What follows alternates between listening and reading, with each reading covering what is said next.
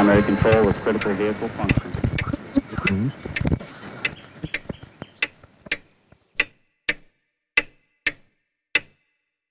Herzlich willkommen zu Zukunft Denken, Episode 53. Der Titel der heutigen Episode ist Data Science und Machine Learning, Hype und Realität. Mein heutiger Gast ist wieder Dr. Lukas Lang. Ich sage wieder, weil Lukas bereits zum zweiten Mal zu Gast ist. Wir haben in Episode 20 gemeinsam mit Christoph Derndorfer über offene Systeme gesprochen. Auch diese Episode ist natürlich sehr empfehlenswert zum Nachhören. Zurück zu Lukas. Nach seinem Studium der Informatik folgt eine Promotion im Spezialgebiet Computational Science. Anschließend war er mehrere Jahre in der universitären Forschung im Bereich der mathematischen Bild- und Datenanalyse tätig, zuletzt an der renommierten Universität Cambridge. Seine Arbeit hat Anwendung der medizinischen Bildgebung, in der Molekular- und Zellbiologie sowie in der Computer Vision gefunden. Derzeit leitet er den Geschäftsbereich Data Science und AI eines Spin-offs des internationalen Industriekonzerns Föst Alpine. Sein Team arbeitet an der Umsetzung von Datenprojekten in der Erzeugung und Verarbeitung von Spezialmetallen und am Aufbau eines globalen Data Science Programms für die Produktionsstandorte. Ich freue mich auch darum besonders, mit Lukas sprechen zu können, weil er keinen rein akademischen Hintergrund hat, sondern sowohl in der Spitzenforschung tätig war, wie aber auch praktische Erfahrungen in der Industrie vorweisen kann. Diese Mischung scheint mir gerade bei diesen komplexen technischen Fragestellungen wie Data Science, Artificial Intelligence, Machine Learning, die eine starke Interaktion zwischen aktueller Forschung, industrieller Anwendung und gesellschaftlichen Auswirkungen hat, nützlich zu sein. Wir haben das Thema in zwei Episoden aufgeteilt. In dieser ersten Episode beginnen wir das Thema Data Science einzuführen, auch anhand einiger Beispiele, beginnend mit historischen und dann kommen wir zu Anwendungen der heutigen Zeit. Dann gibt Lukas einen Überblick über wesentliche Prinzipien und Begriffe, die in diesem Zusammenhang immer wieder auftreten, wie eben konkret Data Science, die Rolle der klassischen Statistik, Modellierung, Visualisierung, aber auch Exploratory Data Analysis, also die explorative Suche in Daten, wie man so sagen möchte, künstliche Intelligenz, Machine Learning und multivariate Statistik. Wir sprechen dann über die These, die seit einiger Zeit im Raum steht, nämlich, dass man ja dank Daten und AI ja keine Modelle, keine Theorie mehr benötigt. Die End of Theory wird es auch genannt, sondern einfach aus Daten lernt und das wäre dann schon hinreichend für die wissenschaftliche Betrachtung der Welt. Was ist davon zu halten? Wir diskutieren dann aber auch Möglichkeiten, Geschäftsmodelle und Grenzen von Machine Learning und Data Science und stellen uns dann die Frage, wer überhaupt in diesem Kontext dann noch Entscheidungen trifft was ist die Rolle des Menschen? Was ist die Rolle der Maschine? Und zuletzt, was ist die Rolle des Data Scientists? Was macht ein Data Scientist in der Praxis? Was sind so die Aufgabengebiete? Wie immer haben wir auch in dieser Episode zahlreiche Referenzen. Lukas hat eine besondere Zahl an sehr interessanten weiterführenden Webseiten, Büchern, YouTube-Videos und so weiter zusammengestellt. Das heißt, werfen Sie bitte einen Blick auf die Webseite. Und auch wie jedes Mal, wenn Ihnen die Episode gefällt, bitte empfehlen Sie sie weiter. In der nächsten Episode werden wir dann darauf aufbauend über die Frage diskutieren, wie viel der aktuell in den Medien äh, herumschwirrenden Behauptungen in diesem Feld überhaupt Realität sind, was davon in der Praxis hält und was davon Hype ist, was in der Zukunft davon zu erwarten ist, denn es ist ein Gebiet mit enorm aktiver Forschung. Was sind überhaupt die dominierenden Forschungsfragen und wo liegen vielleicht auch prinzipielle Grenzen, wo sehen wir unerwartete Effekte und letztendlich auch ethische Fragestellungen, die sich durch diese neuen Möglichkeiten ergeben und wie können die in der Gesellschaft verhandelt werden. Damit genug der Vorrede und zum ersten Gespräch mit Dr. Lukas Lang. Guten Morgen, Lukas. Vielen Dank, dass du dir heute wieder mal wieder Zeit nimmst, muss ich sagen, für eine Aufnahme, für ein Gespräch. Sehr gerne. Guten Morgen. Es freut mich, hier zu sein. Wir haben heute ein Thema, das sicherlich in der heutigen Zeit einiges an Bedeutung hat, äh, Data Science und Machine Learning. Aber wieder eins der Themen, wo ich das Gefühl habe, dass wir so eine wilde Mischung haben aus Hype, Marketing und Realität. Einerseits tatsächliche Nutzen, den wir überall sehen, aber auch gepaart mit Chancen, Risiken. Und das ist alles so ein, für mich so ein wildes Mischmasch an, was wird behauptet, was ist Wirklichkeit, wo haben wir wirklichen Nutzen, wo haben wir vielleicht mehr Schaden und irgendwie würde ich ganz gerne mal das Gespräch mit dir heute nutzen, um zu schauen, da ein bisschen durchzusteigen durch diesen Mischmasch. Kannst du vielleicht einmal zum Einstieg ein, zwei Beispiele geben, was man heute so oder wo, wo die Menschen heute so Machine Learning oder eigentlich Data Science im Alltag begegnet? Sehr gerne, ja. Vielleicht fangen wir einfach an mit, mit zwei, drei Beispielen aus dem Alltag. Ich glaube, das eine, das fast jeder oder jede von uns kennt, sind Produkt- oder Filmempfehlungen ähm, beim Online-Shopping auf Amazon, auf Netflix Werbeeinschaltungen, das kennt, glaube ich, jeder und jede. Ähm, eine andere Anwendung vielleicht ist äh, Navigation, Google Maps. Praktisch jede Person verwendet das eigentlich in ihrem täglichen Leben, um von A nach B zu kommen, möglichst schnell und effizient und ohne Stau oder äh, mit öffentlichen Verkehrsmitteln. Und dann gibt es natürlich weitere Anwendungen, an die man vielleicht gar nicht so denkt, wie zum Beispiel mobile Fotografie. Jedes Handy hat eigentlich mittlerweile eine Vielzahl von Algorithmen, äh, Machine Learning-Algorithmen eingebaut, um, um Fotos in, in exzellenter Qualität zu machen, verschiedene Filterfunktionen, die da angewandt werden. Aber natürlich auch Sprachassistenten, wie man sie kennt aus, ähm, ja, aus, dem, aus dem Wohnzimmer, wie Alexa, Siri, okay, Google findet eigentlich überall Machine Learning heutzutage äh, und Einsatz und Nutzung von Daten statt. Du hast jetzt da zwei, für mich ist zwei sozusagen Dinge aufgebracht, die mich jetzt einerseits an eine, Episode erinnern, die ich vor kurzem aufgenommen habe, nämlich wo fängt das Denken an und wo hört es auf? Ja, also wir sehen ja da auch die Beispiele, die du genannt hast zum Teil, ne? was ich zum Beispiel die Fotografie oder Google Maps und sowas, das sind ja Themen, wo wir nicht nur jetzt mit eigenen Daten zu tun haben, wo wir so den interessanten Fall haben, dass wir voneinander lernen oder, oder von den Interaktionen unterschiedlicher Menschen eigentlich dann Daten sammeln und daraus eigentlich Schlüsse ziehen. Das heißt, es ist ja nicht nur die eigenen Daten in dem Fall, die gelernt werden, sondern auch die von anderen, die unter Umständen gar nicht wissen, dass ihre Daten da verwendet werden, um eben bestimmte Funktionen zu verbessern in, in Produkten. Genau, im Kern geht es eigentlich immer darum, aus Daten zu lernen oder aus Daten Schlüsse und Erkenntnisse zu ziehen. Ähm, das kann man in verschiedener Formen jetzt machen. Auf der einen Seite kann man sich diese Daten im Detail ansehen, kann die aggregieren, ähm, man kann aber auch ja, daraus Machine Learning Modelle erstellen und natürlich findet das meistens unter, unter Nutzung von größeren Datenmengen statt, ähm, viel Rechenleistung, sehr oft in der Cloud und in diesem Themenbereich, genau, findet man sich eigentlich bei heutigen modernen Anwendungen relativ schnell wieder. Jetzt sagst du moderne Anwendungen, aber wie so häufig ist ja der Begriff der Data Science eigentlich ja, wenn auch nicht vielleicht unter dem Begriff, aber eigentlich kann man sagen, geht er schon einige hundert Jahre zurück. Ne? Also heute, wenn wir von Data Science sprechen, sprechen wir in der Regel von, von Daten, die in Computern oder in Datenbanken sowas gespeichert sind und dann von Computermodellen verarbeitet werden. Aber das war eigentlich nicht der Anfang. Der Anfang der Data Science geht ja deutlich früher zurück. Also, ähm genau. Lass uns vielleicht einen, einen kurzen historischen Abriss äh, bieten, bevor wir zur modernen Begriffsdefinition kommen. Ich fange gern an mit einem frühen Beispiel aus der Physik bzw. Astronomie. Ähm, und zwar damals um 1600 ähm, Brahe mit der Beobachtung von, von Bahnen, von Himmelskörpern hat eigentlich so diesen Grundstein gelegt. Ähm, Sammeln von Daten, Sammeln von Beobachtungen äh, dieser Bahnen und Erstellung von ersten Statistiken. Das ist eigentlich was, was jetzt ja, vier, 400 Jahre, 400, 500 Jahre zurückgeht schon. Und ähm, in weiterer Folge war es dann möglich, aus diesen Daten Erkenntnisse und Schlussfolgerungen zu ziehen.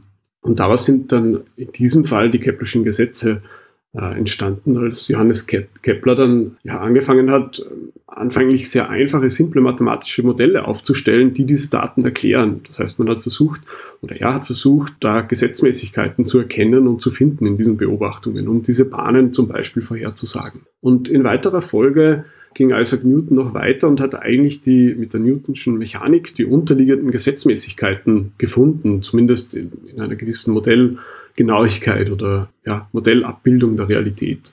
Das heißt, diese drei Schritte zeigen eigentlich schon ein bisschen, wie, wie man generell arbeitet, nämlich Daten erheben, äh, Beobachtungen machen, manchmal auch Experimente durchführen, gezielt und dann äh, Modelle aufzustellen, um diese Daten zu erklären und in weiterer Folge vielleicht ja, die nächsten, äh, nächsten ähm, Positionen von Himmelskörpern vorherzusagen. Und das Gleiche mache ich eigentlich auch, wenn ich zum Beispiel das Kaufverhalten von Kunden im Onlinehandel oder vielleicht auch in Produktionsvorgängen, ja, Produktionsprozesse ähm, anschaue, Wartungsvorgänge und so weiter, versuche einfach äh, zu, zu verstehen und vorherzusagen und ähm, um diese einfach auch in weiterer Folge besser regeln und kontrollieren zu können. Du hast übrigens, magst übrigens etwas auf, was ganz interessant ist, wenn ich das als Fußnote hinzufügen darf. Data Science hat ja nicht immer ein Effekt, den man erwartet. Manchmal kommen ja auch Dinge heraus, die unerwartet sind. Nicht? Und das Beispiel mit Tycho Brahe und vor allem Kepler und Galileo ist insofern ganz wissenschaftshistorisch ganz interessant, weil sowohl Kepler wie auch Galileo, im Besonderen Kepler, ja eigentlich ein sehr religiöser und sehr gläubiger Mensch war, aber gerade eigentlich den Grundstock dafür gelegt hat, wogegen die Kirche dann über viele Jahrhunderte, Jahrhunderte kann man sagen, fast angekämpft hat, nämlich neue Erkenntnisse, die die Welt, also die Erde und die Sonne eigentlich ein neues Verhältnis zueinander gesetzt hat. Also das Ergebnis dann von Data Science ist nicht unbedingt immer das, was genau. vielleicht ursprünglich intendiert war. Nicht? Genau, richtig. Das ist eigentlich der Kern, dass man versucht, ähm, jetzt basiert auf Daten und, und Fakten ähm, und Informationen einfach neue Erkenntnisse zu bekommen und, und vielleicht auch seine, seine vor, vorgefertigten äh, Glaubensbilder und Hypothesen auch ja, zu verwerfen und, und zu widerlegen. Vielleicht steige ich noch mit einem zweiten äh, oder mit zwei weiteren Beispielen ein in die Thematik. Wir haben schon gesehen, dass es eigentlich jetzt gar nicht unbedingt Computer braucht, ähm, ja, vielleicht auch gar nicht unbedingt jetzt diese großen Datenmengen. Ein weiteres Beispiel war die Cholera-Epidemie in London Mitte des 19. Jahrhunderts, die mehr als 14.000 Opfer zur Folge hatte. Damals gab es eigentlich mehrere Hypothesen, die diese Ursache von dieser Cholera-Epidemie sein konnten. Und ähm, wie, wie du in der Folge 6, glaube ich, ähm, schon berichtet hast und erzählt hast, ist der, der, der Dr. John Snow, Mediziner und Epidemiologe, hat angefangen, diese Fälle äh, systematisch zu kartografieren und ist dann eigentlich relativ schnell draufgekommen, ähm, dass im Zentrum ein Trinkwasserbrunnen in, in Soho in, in London als Ursache dafür sein könnte. Und nach, nach Schließung dieses Trinkwasserbrunnens war eigentlich dann dieser, dieser Ausbruch weitestgehend eliminiert. Und das ist ein Beispiel, das zeigt, wenn ich systematisch mir Daten ansehe und diese Daten versuche zu verstehen und Hypothesen äh, mit Evidenz versuche zu widerlegen, dass ich eigentlich relativ schnell und, und effizient da zu, zur Wahrheit finden kann und zu guten Aussagen kommen kann. Ja, das ist ein ziemlich äh, schönes historisches Beispiel. Ich werde auch versuchen, den Show Notes einen Link zu machen, weil diese Karte von Dr. Snow ist nämlich, glaube ich, auch äh, verfügbar online. Ich muss schauen, ob ich die finde, weil da sieht man, wie er auch angekreuzt hat, wo die Fälle sind und so weiter. Weil was genau, dann natürlich nicht. Auf, auf Wikipedia, ja. auf Wikipedia ah, gut, gut. sieht man die. Mhm. Und dort ist eingezeichnet äh, in Form von Balkendiagramm auf einer Karte, wie viele Fälle quasi an welcher Adresse aufgetreten sind. Ähm, und man sieht wirklich sehr schön eigentlich so diese, diese Ausbreitung und diese diese Verbreitung von, von dieser Krankheit. Und das ist, war damals besonders relevant, weil natürlich vielleicht nur so zur Erinnerung die Idee, dass Cholera, also dass es Bakterien und Viren gibt und also dass es solche Mikroorganismen gibt, da gab es zwar vielleicht Erste, die das vermutet haben, aber Koch und Pasteur und so weiter waren doch etwas später in dem Jahrhundert. Und es gab damals noch die schrägsten Ideen von schlechter Luft und allem. Also es war eigentlich gar nicht klar, was eigentlich die Ursache ist, nicht? Und durch dieses systematische Vorgehen von Dr. Snow hat er dann irgendwie dann offenbar das doch runterbrechen können und dann eine Vermutung gemacht. Und ich glaube, er ist dann sogar selber hingegangen, hat den Brunnen abgesperrt oder den Hebel entfernt oder sowas und damit dann gezeigt, dass es offenbar vom Wasser gekommen ist. Ne? Richtig, genau.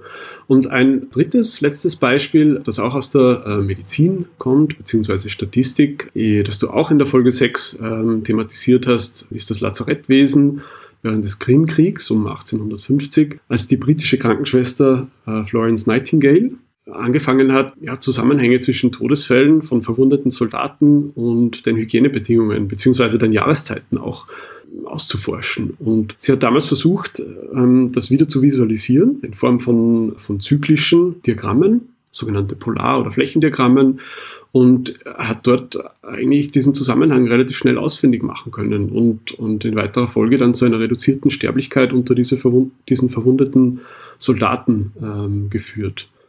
Ja, als, als Resultat wurde sie dann auch als erste Frau in die Royal Statistical Society aufgenommen, was einfach eine Anerkennung auch äh, für diese damals sehr starke Leistung, ähm, nämlich die Einführung der Statistik eigentlich in der Medizin und in der, ähm, im Lazarettwesen äh, bedeutet hat. Was ich ehrlich gesagt ganz schade finde an dieser Geschichte ist, dass äh, wenn du heute von Nightingale hörst, bis heute fast immer du diese, so The Lady with the Lamp und, und die hingebungsvolle Krankenschwester, ich möchte das gar nicht gering schätzen, nicht? Das ist natürlich war ohne Zweifel da in einem Lazarett im Krimkrieg hier als Krankenschwester zu arbeiten. Also das war ohne Zweifel eine große humanitäre Leistung, aber ihre wahrscheinlich viel größere Leistung, auch die vermutlich mehr Menschen das Leben gerettet hat, war eben genau das, was du es gerade geschrieben hast, nämlich das systematische und Vorgehen, das Versuch, den Versuch, Daten zu sammeln, die zu strukturieren, die aufzubereiten, zur Entscheidungsfindung zu verbessern. Und ich finde es ein bisschen schade, dass man das bei gerade bei ihr nach wie vor viel zu wenig hat. Ich, es gibt zum Beispiel ein, ein, ein Nightingale-Museum in London, wo ich vor einigen Jahren war, und dort ist von dem fast nichts zu sehen. Ne? Dort hast du eine Menge über das Lazarett und all das, aber gerade für mich dieser Durchbruch an, an systematischen und äh, Vorgehen ist dort, glaube ich, auf einem Schaubild irgendwie so aus einem ganzen Museum dargestellt. Mhm. Es gibt aber, das hast du, glaube ich, auch in der Folge 6 ähm, verlinkt, einiges an Literatur dazu und ähm, ich glaube, es ist sehr gut dokumentiert, wenn man danach sucht und wenn man weiß, ähm, wonach man sucht, dann findet sich einiges an Informationen dazu. Genau, und auch diese Polarplots und diese Geschichten kann man im Shoutout noch verlinkt, die kann man auch, kann man sich anschauen, genau, das ist ganz interessant historisch. zu ja. sehen, zum Beispiel. Gut, ja, dann würde ich sagen, ähm, nach diesen Einstiegsbeispielen, historischen, die zeigen, aus welcher Richtung eigentlich das, das, das ganze Feld sich kommt, würde ich sagen, versuchen wir eine moderne Be Begriffsdefinition von Data Science vielleicht aufzustellen und bedienen uns dann an existierenden Definitionen. Ja, das ist ein guter Punkt, weil da, es schwimmen da verschiedenste Begriffe durch die Gegend. Machine Learning, Visualisierung ist zum Teil ein Thema, Exploratory Data Analysis oder multivariate Datenanalyse, das waren Dinge, die vielleicht vor 20, 30 Jahren eher verwendet wurden. Dann kommt dieser ganze Begriff der künstlichen Intelligenz oder Artificial Intelligence, den ich, aber da würde ich eh auch gerne deine Meinung hören, den ich persönlich eher versuche zu vermeiden, weil ich finde den Begriff der Artificial Intelligence eher irreführend, weil wir können den Begriff der Intelligenz beim Menschen kaum vernünftig definieren und jetzt verwendet man den bei Computeralgorithmen. Ich finde das nicht wahnsinnig hilfreich. Mir persönlich scheint der Begriff des Machine Learnings da äh, klarer zu sein. Aber ich weiß nicht, wie siehst du diese begriffliche Ver, Ver, äh, ja, Verwirrung oder Ver Verwendung? Lass uns vielleicht am Anfang anfangen. ähm, Im, Kern, Im Kernbereich äh, sind wir jetzt eigentlich aus der Statistik, aus der Medizin gekommen und ich würde das eigentlich auch so, äh, so sehen, dass der Kernbereich von Data Science sich unterschiedlicher Methoden, wissenschaftlicher Methoden vor allem bedient, ähm, aus den Bereichen Statistik, Mathematik, mittlerweile auch sehr stark Informatik, gerade im Bereich Machine Learning, aber natürlich auch ja, jetzt das Fachwissen, äh, das glaube ich nicht, nicht zu vernachlässigen ist. Ähm, alle Fälle, die wir jetzt vorher ähm, angeführt haben, sei es jetzt die Planetenbeobachtungen äh, oder Himmelskörperbeobachtungen über die Epidemie, äh, Cholera-Epidemie in London, über das Lazarettwesen, äh, bedürfen eigentlich äh, sehr starken Fachwissens, nämlich der Medizin, der Physik. Das darf man, glaube ich, nicht außer Acht lassen, dass diese Komponente eigentlich immer eine sehr große Rolle spielt. Bei diesem Thema. Ich glaube, du magst da einen ganz wichtigen Punkt auf. Ich möchte nur sagen, ich glaube, da werden wir später dazu noch mehr kommen, nicht? Weil das, da, da, gehört auch das Thema der Datenqualität dazu, das Verständnis, was die Dinge bedeuten, weil heute ja teilweise dann so aufkommt, na, wir haben ja Daten ohne Ende, da werfen wir einfach ein bisschen Machine Learning drauf und dann schließen wir was, nicht? Aber die, wie du sagst, das ist eigentlich wahnsinnig wichtig. Ist die Datenqualität gut? Verstehe ich, was da los ist? Das heißt, ich glaube, dieses ganze Thema werden wir später noch aufgreifen, aber nochmal einfach zur Erinnerung, ich sollte schon etwas von der Domäne verstehen und auch verstehen, was die Daten bedeuten und was die Datenqualität ist, bevor ich überhaupt daran denken kann, das mit den entsprechenden Verfahren dann ja, zu verarbeiten. Ne? Richtig, stimme ich voll zu. Und ähm, vielleicht nehmen wir einfach jetzt so eine, so eine Definition, die David Donahoe, Statistikprofessor in, in Stanford, in eigentlich einem sehr, sehr populären Paper eingeführt hat, äh, 2015. Und zwar hat er einen, einen Rückblick über 50 Jahre Data Science versucht und einen Abriss gegeben der verschiedenen Bereiche, die vor allem aus der Statistik ähm, eigentlich kommen. Das heißt, ein Kernbereich von Data Science, Datenanalyse, findet sich eigentlich aus der Statistik. In den letzten ja, 100, 200 Jahren ist dort einfach mathematisch und statistisch sehr viel ähm, geforscht worden, sehr viel an Algorithmik entwickelt worden, an statistischen Modellen, ähm, an Techniken, die eigentlich das, die Basis für das, ganze für das ganze Feld bilden. Man sieht dort eigentlich relativ stark technologieunabhängig abhängig. Das heißt, ähm, es geht wirklich im Kern um die Daten. Aber in den letzten, würde ich sagen, vielleicht 50 Jahren ist natürlich jetzt dieser, dieser Aspekt des Rechnens, des maschinellen Rechnens ähm, der Informatik sehr stark hinzugekommen. Das heißt, viel existierte am Papier und erst durch die, das Verfügbarwerden von, äh, von Computern, von Programmiersprachen, von Datenanalysesprachen ist es jetzt möglich geworden, ähm, ja, schnell und effizient einfach auch Daten auswerten zu können. Und das ist ja, sage ich mal, ein wesentlicher Aspekt jetzt ähm, der, der, modernen Data Science, dass man diese Hilfsmittel nützt, um, um das einfach auf größere Datenmengen effizienter anwenden zu können und zum Beispiel viel mehr Hypothesen testen zu können, was auch wieder seine, seine Risiken dann birgt. Aber lass uns vielleicht ganz kurz einfach umreißen, wie sieht David Donahoe jetzt Data Science? Also im Prinzip angefangen einfach mit Datenaufbereitung, Daten sammeln. Das ist ein sage jetzt mal generell ein, ein iterativer Prozess. Data Science ist jetzt klassisch nichts etwas, was ich im Wasserfallmodus, wie wir Informatiker sagen, mache, sondern ich muss schauen, relativ oft und, und schnelle Zyklen ähm, und Schleifen einfach zu schaffen. Das heißt, wenn ich mir überlege, welche, Zyklen von, ja, von, von, von äh, Datensammlung, Auswert, also ähm, Processing und dann Auswertung. Genau, und das dann, komme ich jetzt im okay. Detail vielleicht. Das heißt, mhm. äh, mir von Anfang an zu überlegen, welche Daten brauche ich eigentlich, wenn ich zum Beispiel äh, Hypothesen aufstelle oder verschiedene Machine Learning Anwendungen machen möchte, welche Daten brauche ich überhaupt? Und dort fange ich halt an mit Datenqualität, mit Güte von Daten. Möglicherweise muss ich Experimente äh, mir überlegen, die ich ganz klar dann definiere, äh, meine Hypothesen vorher festlege ja, und dann diese Daten einfach auch aufbereite, vielleicht auch explorativ mir ansehe, um neue Hypothesen zu generieren. Da findet natürlich die Visualisierung von Daten sehr stark Anwendung. Ich muss mir überlegen, wie ich meine Daten ablege, speichere, aufbereite. Eigentlich sind Rohdaten ja meistens nie direkt dazu geeignet, ähm, interpretiert zu werden und aus, ausgewertet zu werden. Das heißt, ich habe immer irgendwelche Transformationsschritte äh, da drinnen, die sehr essentiell sind. Das können sein Normierung von Daten, das kann sein Kombination von verschiedenen Daten, wie zum Beispiel Wetterdaten, Jahreszeiten, können Maschinendaten sein, Sensordaten, Kaufvorgänge in Online-Shops, Likes auf, auf Social-Media-Plattformen. Ähm, in irgendeiner Form muss ich das eigentlich immer repräsentieren und, und aufbereiten. Und dann gibt es natürlich eine ganz breite Masse oder Klasse an Algorithmen, die zur Anwendung kommen, von eben maschinellem Lernen, das dort Verwendung findet, über Datenanalyse, kann aber auch sein, dass das klassische, klassische Algorithmen sind, äh, Graphensuche. Ähm, das heißt, immer wenn ich irgendwie Daten repräsentiert habe und dann daraus eigentlich Informationen gewinnen möchte oder irgendwelche Berechnungen und Schlüsse ziehen möchte. Ja, und da spielt auch die Modellierung eine große Rolle. Das heißt, wie viel weiß ich eigentlich über mein Problem? Ähm, sind das physikalische Vorgänge, wie zum Beispiel Planetenbewegungen, wo ich vielleicht schon Modelle habe, die ich dann um Daten ergänze oder vielleicht auch anpasse und, ähm, und verschiedene Effekte mit einmodellieren kann, die ich, die ich nicht in Gleichungen gießen kann. Und in weiterer Folge geht es dann natürlich auch immer um die Interpretation und Auswertung und, und Ableitung von Handlungen und, und Handlungsanweisungen daraus und, und Handlungsempfehlungen, die dann natürlich auch mit den Personen, mit den handelnden Personen auch ähm, diskutiert werden müssen bin mir fast sicher, die ja, Änderungen im, im Lazarettwesen oder ja, Trinkwasserbrunnen außer, außer Funktion setzen, ist jetzt nichts, was, was ein Data Scientist oder eine Data Scientistin selbst in der Regel entscheiden kann oder machen kann.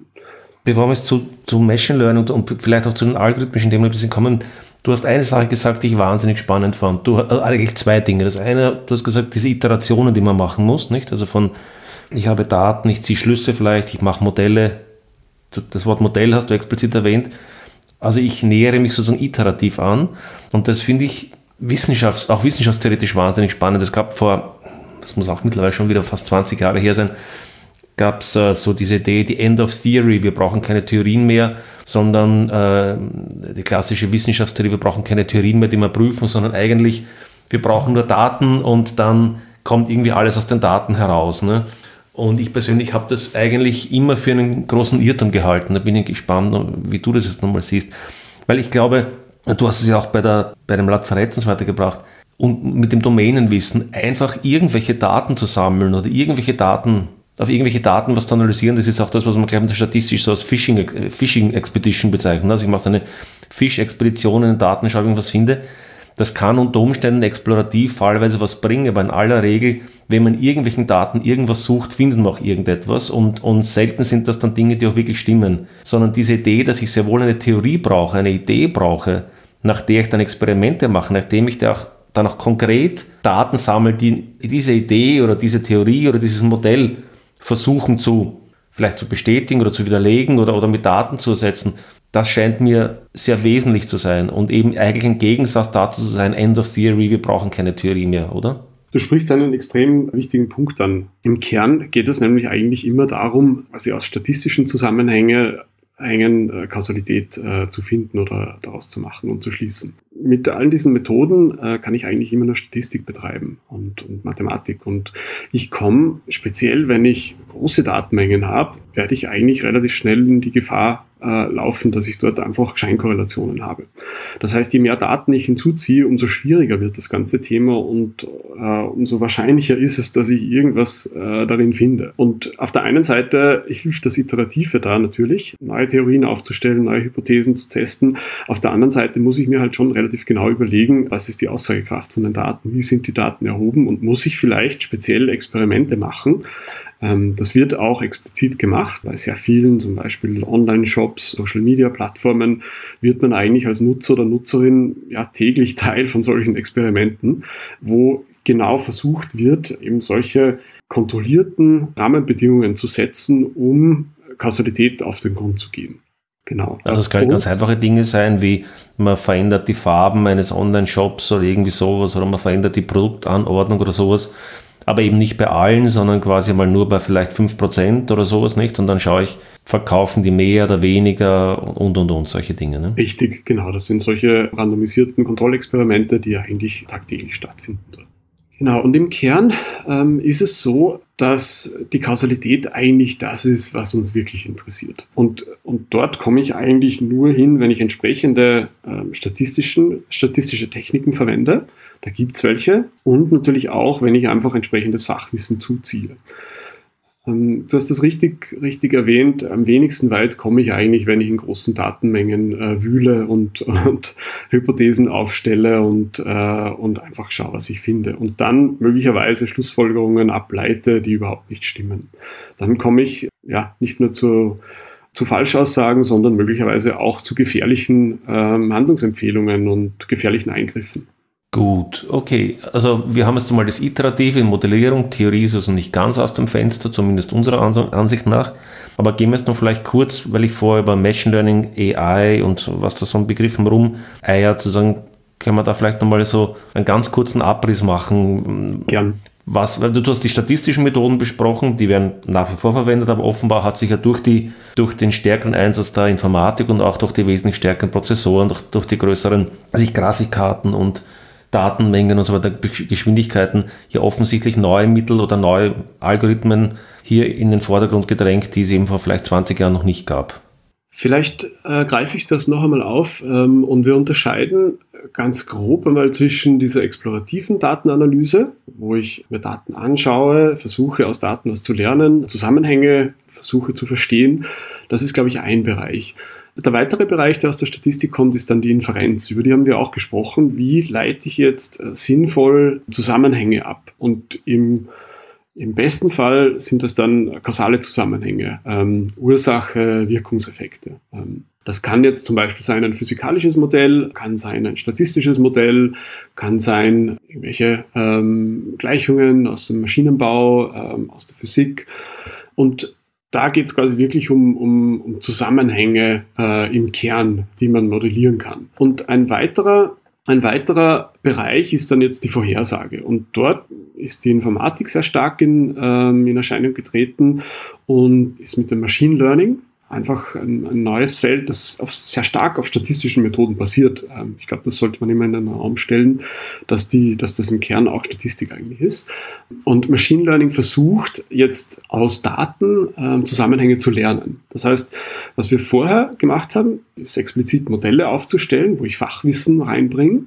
Und im starken Kontrast dazu steht jetzt eigentlich das Machine Learning, wo ich diese Zusammenhänge eigentlich sehr schwer äh, ergründen kann, die ich gar nicht kenne oder vielleicht diese Ursache-Wirkungszusammenhänge gar nicht so klar sind. Das heißt, sehr oft bin ich da im komplexen und nicht im komplizierten Bereich, wo ich zum Beispiel das, die Umgebung oder das Umfeld gar nicht ja, so genau messen kann oder inspizieren kann, wo ich oft nur sogenannte Proxy, äh, Proxy-Variablen vielleicht ähm, observieren kann.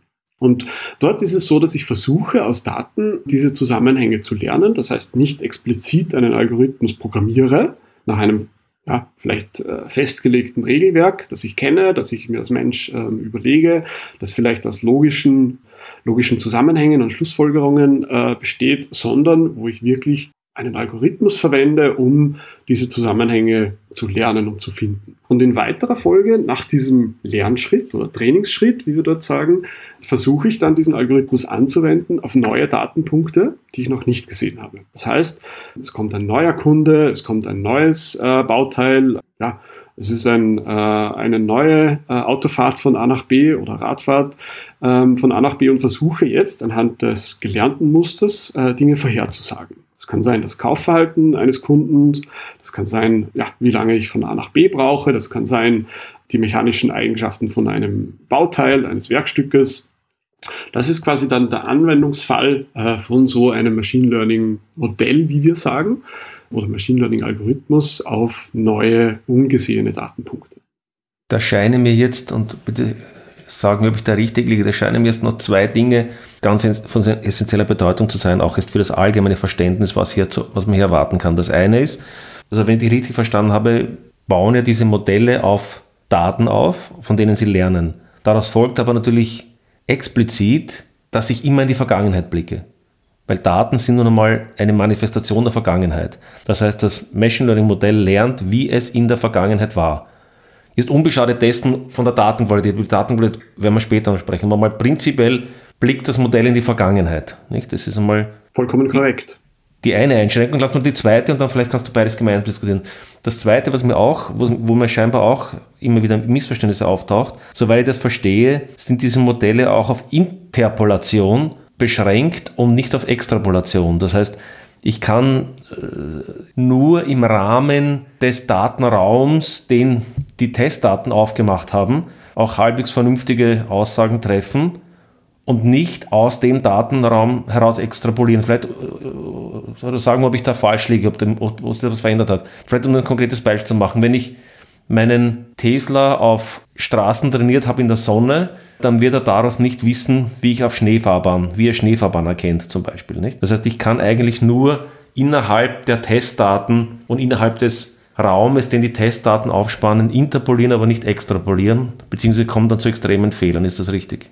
Vielleicht fange ich ähm, noch einmal beim Thema Daten an. Was ich vorher gemeint habe, wenn ich äh, Zusammenhänge lerne aus Daten, dann steckt da eigentlich viel mehr noch drinnen, nämlich nicht nur rein die Daten. Also es fängt damit an, dass ich mal die Daten eigentlich aufbereite und auswähle. Das heißt, ich habe schon einmal ein gewisses Subset oder Sampling der Realität betrieben das nicht unbedingt repräsentativ sein muss. Das heißt, ich habe jetzt in meinem gelernten Machine Learning Modell mehrere, äh, mehrere implizite Dinge drinnen. Auf der einen Seite ähm, die ausgewählten Daten, die Daten, die, die so ein Algorithmus gesehen hat in der Trainingsphase, aber auch der Algorithmus selbst. Es gibt ganz viele verschiedene äh, Einflussfaktoren, äh, wie ich die Parameter dort wähle, welchen Algorithmus ich überhaupt nehme, wie ich, äh, wie ich den designe und, und, und. Das ist eine ganz, ganz wesentlich eigentlich äh, die menschliche Komponente, die dort mit reinspielt, dass so ein Modell, das ich erhalte oder trainiere, dass das immer sehr wesentlich von Menschen beeinflusst ist.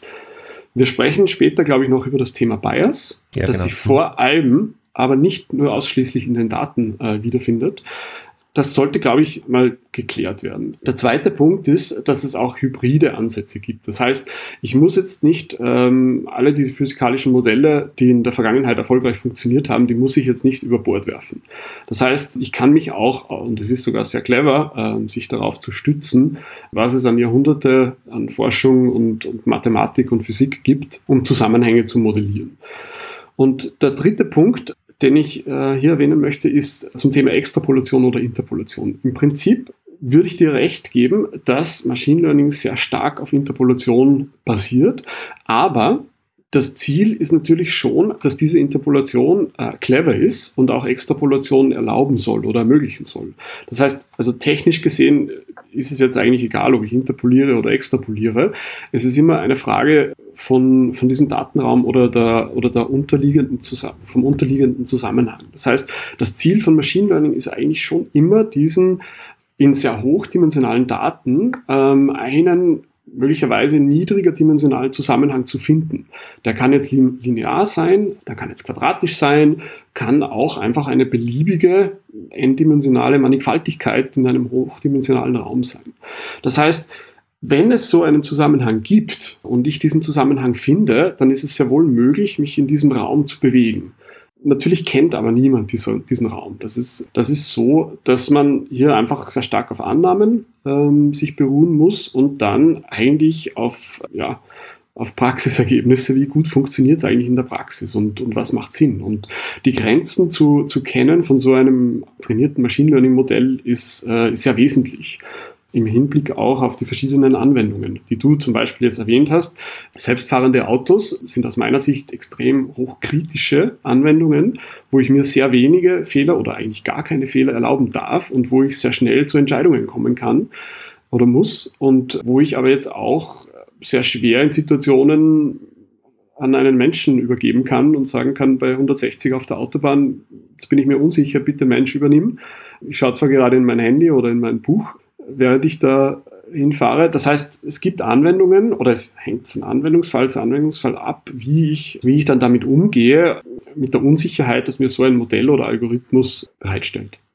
Jetzt sind wir beim Menschen angelangt, äh, den du jetzt mehrfach erwähnt hast. Da fällt mir jetzt nur zum Tesla oder zu diesem ganzen Thema ein Modellgrenzen, nicht? Was da natürlich auch ganz gern nicht bedacht wird, ist, wenn der Machine Learning oder die AI, wie man es bezeichnen möchte, fehlschlägt und ich sozusagen dann die Idee habe, dann übergebe ich es halt an den Menschen, weil der muss halt jetzt das klären, dann habe ich natürlich, was da oft nicht mit bedacht wird, das Problem, dass der Mensch natürlich dann oft nicht mehr der Übung ist. Nicht? Weil wenn ich jetzt weil ich bekomme dann gerade die schwierigsten Situationen vorgesetzt, die eben nicht standardmäßig abzuwickeln sind, fahre aber vielleicht kaum mehr selber Auto, weil das Auto 95% der Situationen übernimmt, aber gerade die, die kritischen haarig sind, bekomme ich dann als Mensch, der dann nicht mehr unter Umständen die Übung hat, in der Situation damit umzugehen. Haben wir bei den Autopiloten im Flug haben wir ja ähnliche, ähnliche Thematiken zum Teil. Ne? Vollkommen richtig, genau. Ähm, und das ist ein, ein, wesentlicher Aspekt, dass ich mir bei solchen Anwendungen und Einsatz, Einsatz von solchen Technologien immer die Frage stellen muss, ja, wie genau muss mein Modell sein? Wie sicher muss es funktionieren? Wie kritisch sind Fehler? Äh, was kosten mich Fehler? Sind Fehler tödlich möglicherweise? Welche Arten von Fehler gibt es? Wenn ich mir zum Beispiel Anwendungen in der Krebsdiagnostik überlege, dann ist es so, wenn ich jetzt falsch positive Ergebnisse produziere, dann kann es sein, dass eine Person möglicherweise einfach zusätzliches Screening, äh, zusätzliche Checks machen muss. Kann aber auch sein, dass das möglicherweise eine Chemotherapie bedingt äh, bei einer Fehldiagnose. In die andere Richtung, ein Fehler, unerkannte Tumore möglicherweise ja, sind, äh, sind, sind einfach ja, lebensendend. Das heißt, ähm, ich muss mir sehr, sehr gut überlegen, wofür wende ich solche Tools an, ähm, wo setze ich die ein, was sind meine Grenzen, äh, wie genau kenne ich das Umfeld, welche unbekannten Variablen gibt es eigentlich, wie gut kann ich den Daten vertrauen. Das sind alles Themen, die ich, wenn ich solche Technologien entwickle, mir ähm, relativ am Anfang sogar überlegen muss. Und je weiter ich dann komme in der Technologieentwicklung, umso kritischer ist es eigentlich, dass diese Fragestellungen ausreichend beantwortet sind. Und das Beispiel, das du, mhm. das du erwähnt hast mit dem selbstfahrenden Auto, ist für mich ein, ein, ein extrem gutes Beispiel, weil, glaube ich, solche Technologien in Standardsituationen heutzutage wirklich sehr, sehr gut funktionieren und ein Zusammenspiel aus ganz vielen verschiedenen äh, Machine Learning-Technologien sind. Aber dann genau diese kritischen Fälle brauche ich einfach ja, Fallback-Szenarien, wo ich dann auch damit umgehen kann. Und hier ist ein grundsätzlicher Ansatz, der, der eigentlich ja, meiner Meinung nach sehr stark im Zentrum stehen sollte, ist, dass, äh, dass Menschen immer so das letzte, das letzte Sagen oder die letzte, letzte Entscheidung bei kritischen Anwendungen haben sollten. Das wurde mittlerweile auch in, einfach auch in Frameworks gegossen, von der Europäischen Kommission zum Beispiel. Auf das kommen wir später noch zu sprechen. Ethik und ja, Regelwerke oder Fairness, Frameworks, ähm, vertrauenswürdige äh, künstliche Intelligenz, das würde ich später einfach noch ganz gerne Genau, genau. Aber genau, kommen wir auf diese Anwendungsethik ein bisschen später zurück. Aber ich würde gerne beim Menschen noch bleiben, weil du hast jetzt was ganz Wichtiges gesagt. Ich muss natürlich verstehen, was sind die Grenzen des Modells, was sind die Grenzen der, der, Anwendungs, des Anwendungsfalls und so weiter. Und das bringt mich natürlich unmittelbar zu der Frage, ja, okay, was ist denn jetzt eigentlich dann Data Science, beziehungsweise was macht eigentlich ein moderner Data Scientist, nicht? Was sind da die Verantwortungen, was sind dann die Fähigkeiten, die da notwendig sind? Und äh, ja genau, was, was, was ist dann eigentlich diese Tätigkeit, also wenn man vom Anwendungsfall einmal vom Anwender mal weg ist, sondern eher ist tatsächlich uns auf den Data Scientist fokussieren. Ich würde noch ganz kurz vorher das Thema Artificial Intelligence anreißen. Ah, okay. Äh, wenn ja, das machen wir das, passt. ja? Ja, unbedingt, ja. Genau. Thema Machine Learning, Artificial Intelligence, vielleicht historisch ganz kurz. Wir haben jetzt kurz versucht zu erklären, was ist Machine Learning eigentlich. Jetzt schwebt aber immer dieser Begriff KI und Artificial Intelligence immer im Raum, ähm, verbunden auch mit äh, Medienwirksamkeit und gewissermaßen Hype. Historisch ist es so, dass, ähm, dass ja, Intelligenz eigentlich philosophisch schon immer diskutiert wurde und untersucht wurde und erst in den Mitte des 20. Jahrhunderts, äh, in den 50er Jahren, dann vor allem durch die Formalisierung der Berechenbarkeit und des Computers durch Alan Turing ähm, erstmals versucht wurde, solche Dinge umzusetzen, also Intelligenz auf Maschinen zu übertragen. Und diese, diese Fortschritte gab es dann einfach auch schon in verschiedenen Bereichen, in der Kybernetik zum Beispiel. Und letztendlich wurde dann dieser Turing-Test geschaffen. Äh, zur Überprüfung kann eine Maschine jetzt Intelligenz vorweisen. Äh, ist sie intelligent? Kann ich eine Maschine von einem Menschen überhaupt unterscheiden? Was dann passiert ist, äh, so in den 50er, 60er, 70er Jahre, ist das sehr stark in die, in die logikorientierte und, und symbolische Forschungsrichtung gegangen wurde. Das heißt, logikbasierte Ansätze. Wie kann ich natürlich schließen, äh, logische Schlüsse ziehen aus Fakten, aus Regelwerken. Und das hat aber dann später in den, in den 70er Jahren zu einem sogenannten AI-Winter äh, geführt. Und ganz grob war damals die Ansicht, dass man quasi künstliche, mit künstlicher Intelligenz assoziiert man jetzt Fähigkeiten, die man normalerweise mit dem, die, die der Mensch aufweist. Das heißt, äh, menschliche Intelligenz oder Fähigkeiten des Menschen, wie zum Beispiel Dinge wahrnehmen, aus, aus Beobachtungen lernen, Schlussfolgern, Probleme lösen, in die Zukunft zu planen aber auch Gelerntes aus einem Problemfeld auf andere zu übertragen und an, anzuwenden.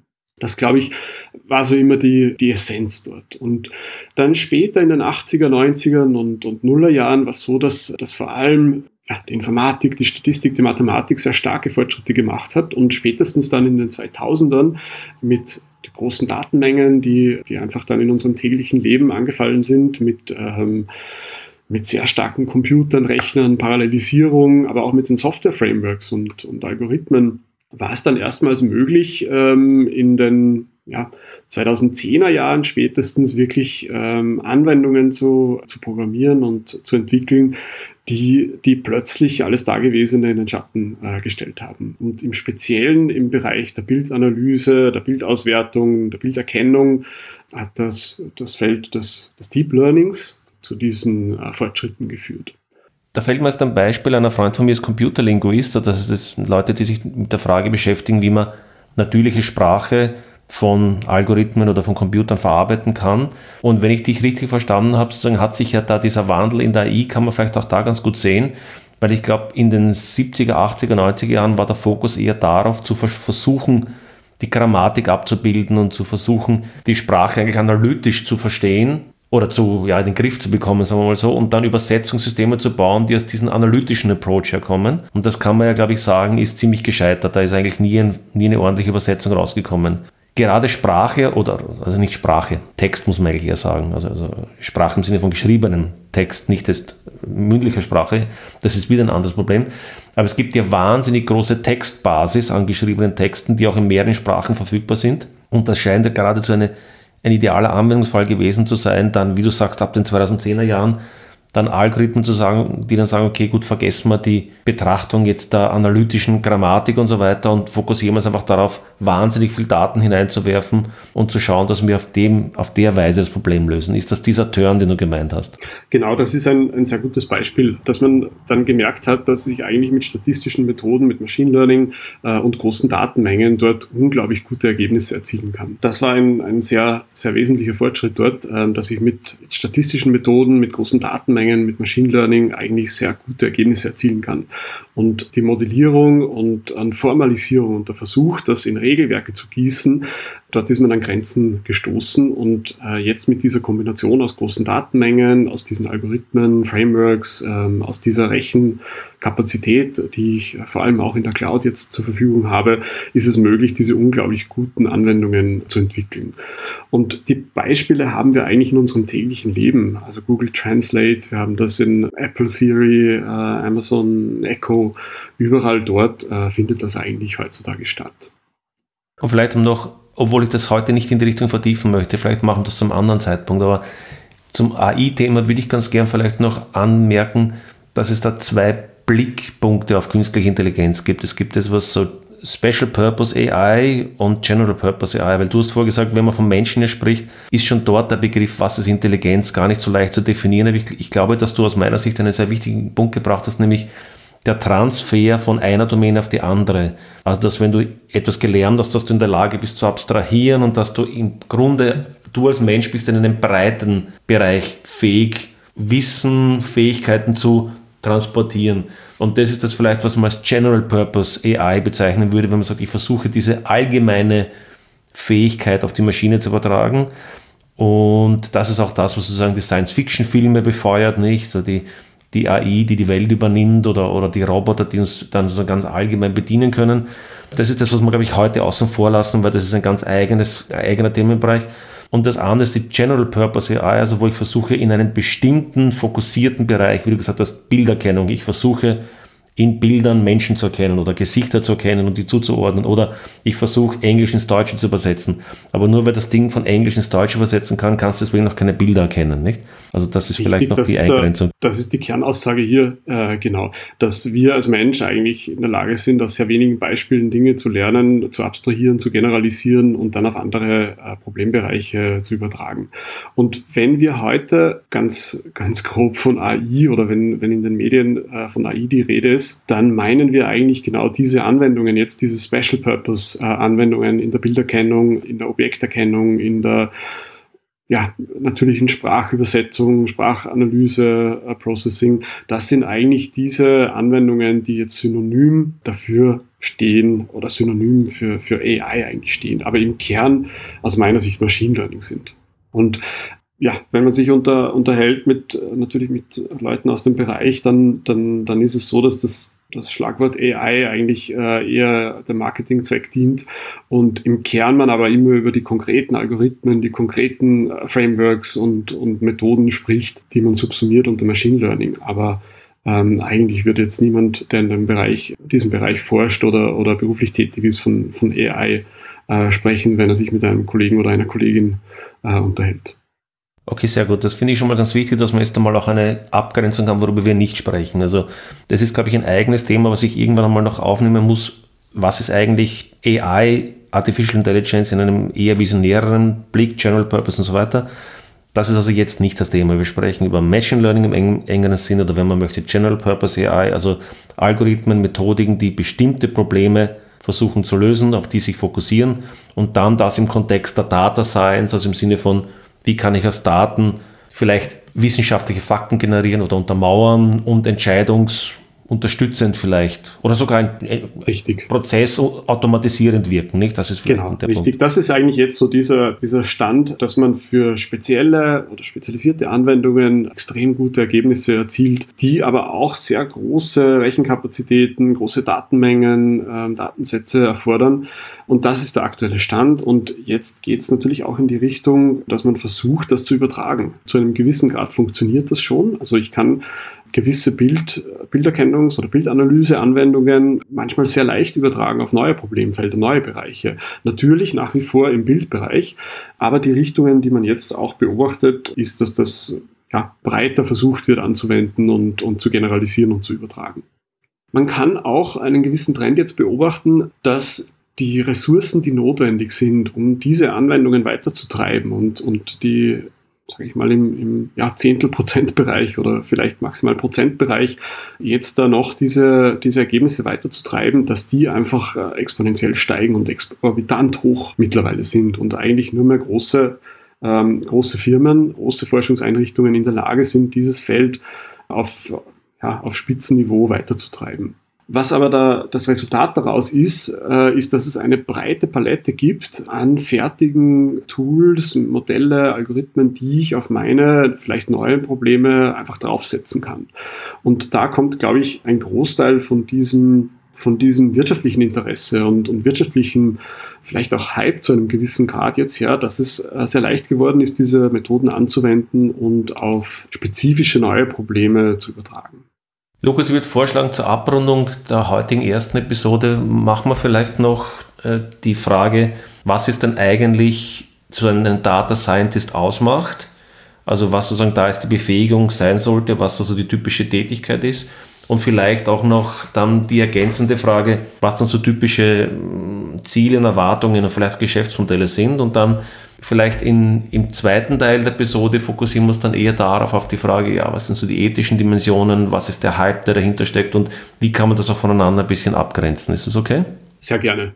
Ja, dann lass uns damit beginnen. Was macht eigentlich ein Data Scientist oder eine Data Scientistin? Im Kern, ja, sich damit zu beschäftigen, wie kann ich jetzt in verschiedenen Problemstellungen eigentlich mit meinen Skills, äh, die ich vielleicht an der Universität erlernt habe, in meinem Informatikstudium oder Physikstudium oder Maschinenbaustudium, wie kann ich Daten nützen, um in einem speziellen Anwendungsbereich, in einer Domäne Problemstellungen zu lösen oder weiterzuhelfen, neue Erkenntnisse zu schaffen, Daten unterstützen bei Entscheidungsfindungen oder bei solchen Entscheidungsfindungsprozessen.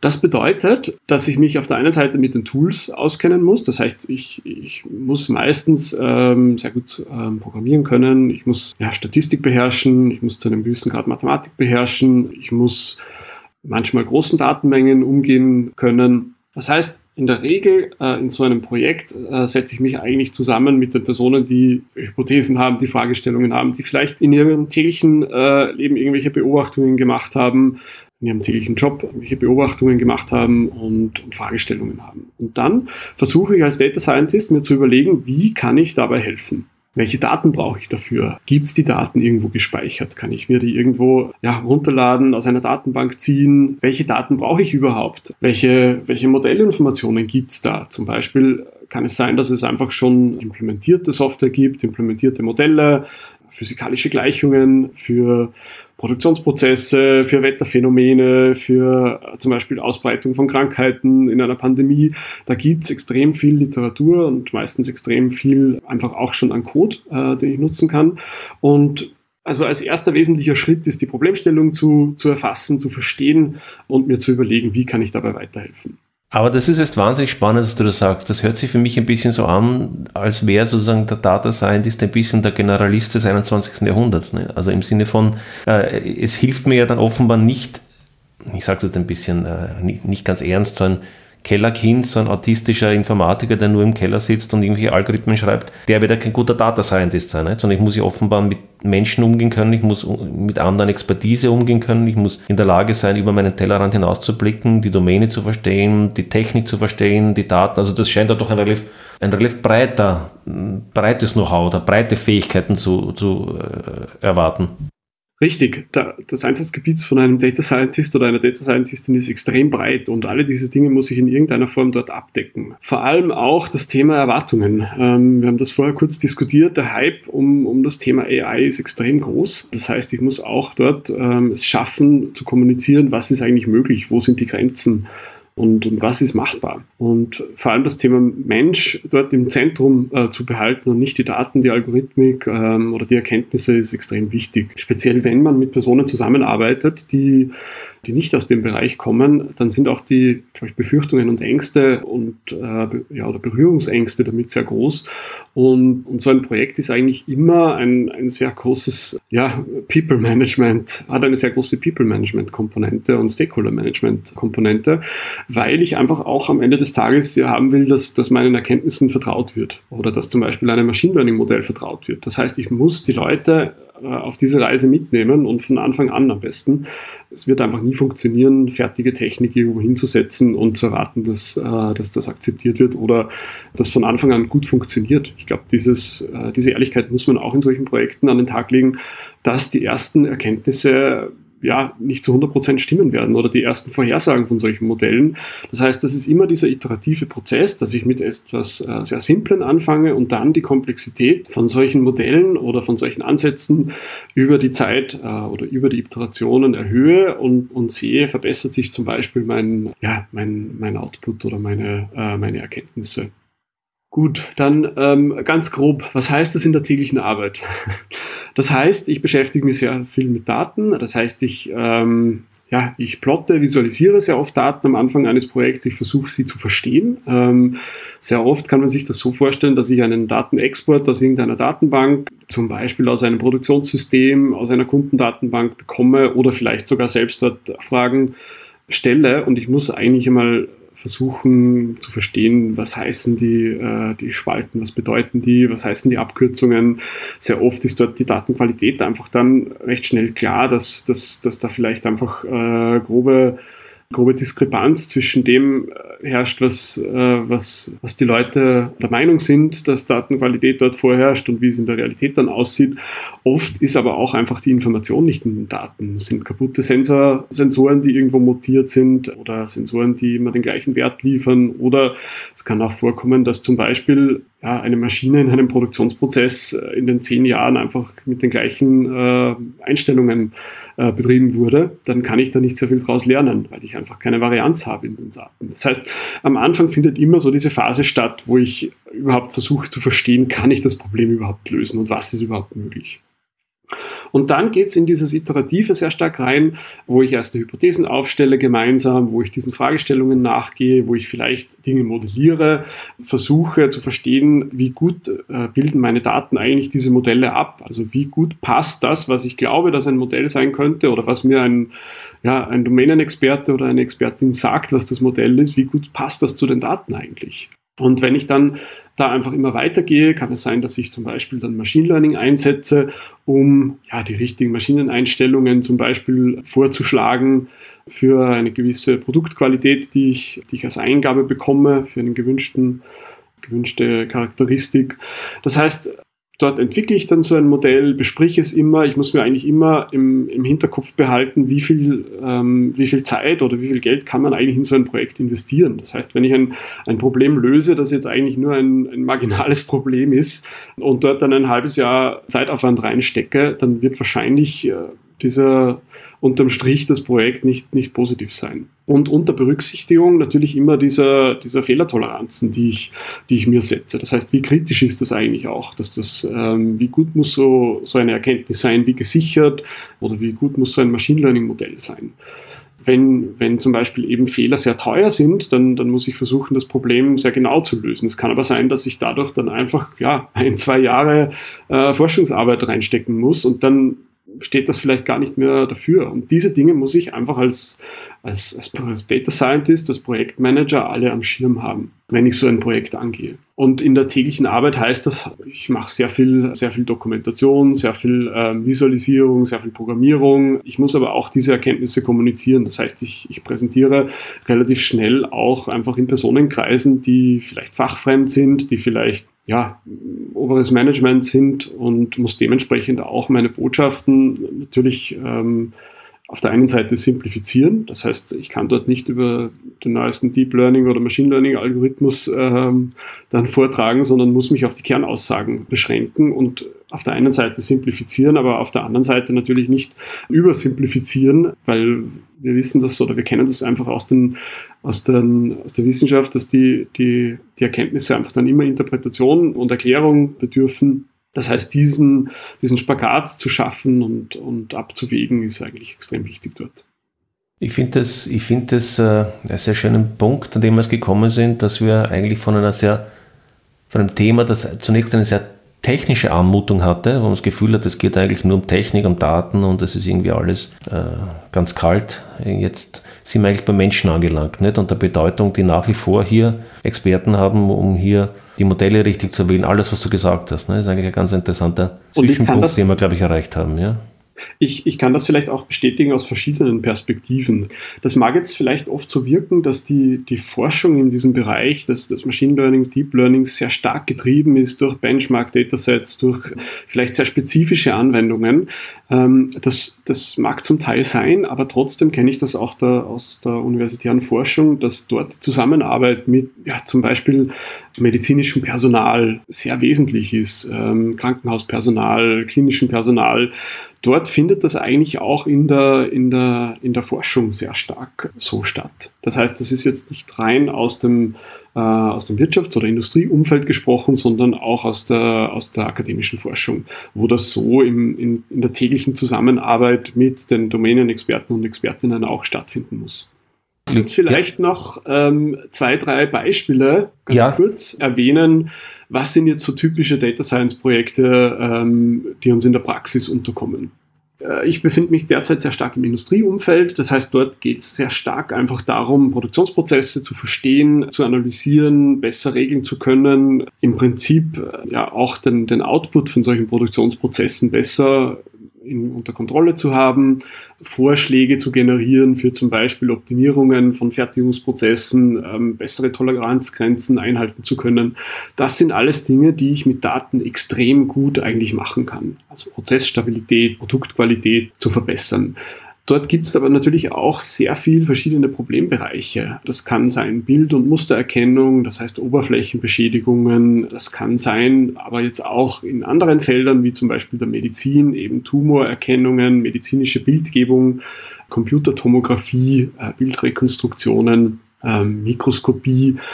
Diagnostik, Therapieentscheidungen. Überall dort finden sich eigentlich solche Projekte. Das geht aber natürlich jetzt auch in, in, in die Anfangsbeispiele, die wir erwähnt haben, also personalisierte Werbung, gezielte äh, Kunden, Kundentargeting im, im Online-Sales-Bereich. Es gibt wirklich eine breite Palette an Anwendungen, wo diese, dieser Methodenkoffer äh, jetzt heutzutage eingesetzt wird und eigentlich auch sehr erfolgreich eingesetzt wird. Sehr gut. Das heißt, wir haben jetzt einerseits ein bisschen am Anfang über den Methodenkoffer gesprochen, die Technik, die Statistik, die Machine Learning, AI haben wir sozusagen jetzt ein bisschen auf die Seite geschoben, sind dann aber ganz stark dazu gekommen, dass eigentlich jetzt die konkrete Anwendung von Data Scientist bedeutet sehr viel menschliche Interaktion, sehr viel fachliche Interaktion und gleichzeitig von den Beispielen, die du gebracht hast, aber auch wiederum spezifisch. Also jemand, der jetzt der Data Scientist von mir ist im medizinischen der Tumorerkennung, wird es vermutlich nicht zunächst einmal sehr schnell dafür geeignet zu sein, um Produktionsprozesse in der, weiß nicht, in irgendeinem äh, Industrieumfeld zu optimieren, weil das einfach ganz andere Domäne, andere Daten, andere fachliche äh, Seite bedarf. Ne? vollkommen korrekt. Auf der einen Seite die, der Methodenkoffer, der ist einfach so divers und so breit, dass ich mich dort eigentlich auch auf, auf einen Bereich äh, mehr oder weniger spezialisieren muss. Du hast vorher das Beispiel mit der natürlichen Sprache erwähnt, mit Übersetzung. Es ist sehr schwer möglich, ein ja, Spezialist oder Spezialistin im Bilderkennungsbereich und gleichzeitig für natürliche Sprache zu sein. Das ist so unterschiedlich. Im Kern natürlich ähnliche Methoden, aber in der, in der Spezialisierung dann ist das so spezielles Fachwissen notwendig, dass ich das einfach nicht alles abdecken kann. Das ist, glaube ich, ein, ja, eine Illusion, dass, dass das jetzt so diese Experten für, für alles sind, was jetzt irgendwie mit Machine Learning äh, zu tun hat. Das auf der einen Seite und auf der anderen Seite aber auch das, das, der, Problembereich, das, das Fachwissen, das ich brauche, um überhaupt zu verstehen, was ein Fertigungsprozess ist oder vielleicht eine medizinische Diagnostik, Bildrekonstruktion oder wie zum Beispiel Logistikprozesse funktionieren. Da muss ich mich auch sehr stark spezialisieren und brauche ich auch einfach Vorwissen, zum Beispiel aus dem Studium oder aus Berufserfahrung.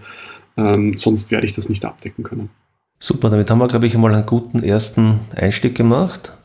Lukas, vielen Dank für dieses Gespräch und wir werden dann in einer zweiten Episode uns, glaube ich, ein bisschen mit den Hype-Themen, auch mit der gesellschaftlichen Verantwortung, mit ethischen Fragen auseinandersetzen, die wir jetzt sozusagen noch ein bisschen vielleicht da und dort einmal angetriggert haben, aber die doch eine etwas, äh, ja, etwas ernstere äh, Beschäftigung noch bedürfen. Danke, Lukas. Sehr gerne, vielen Dank.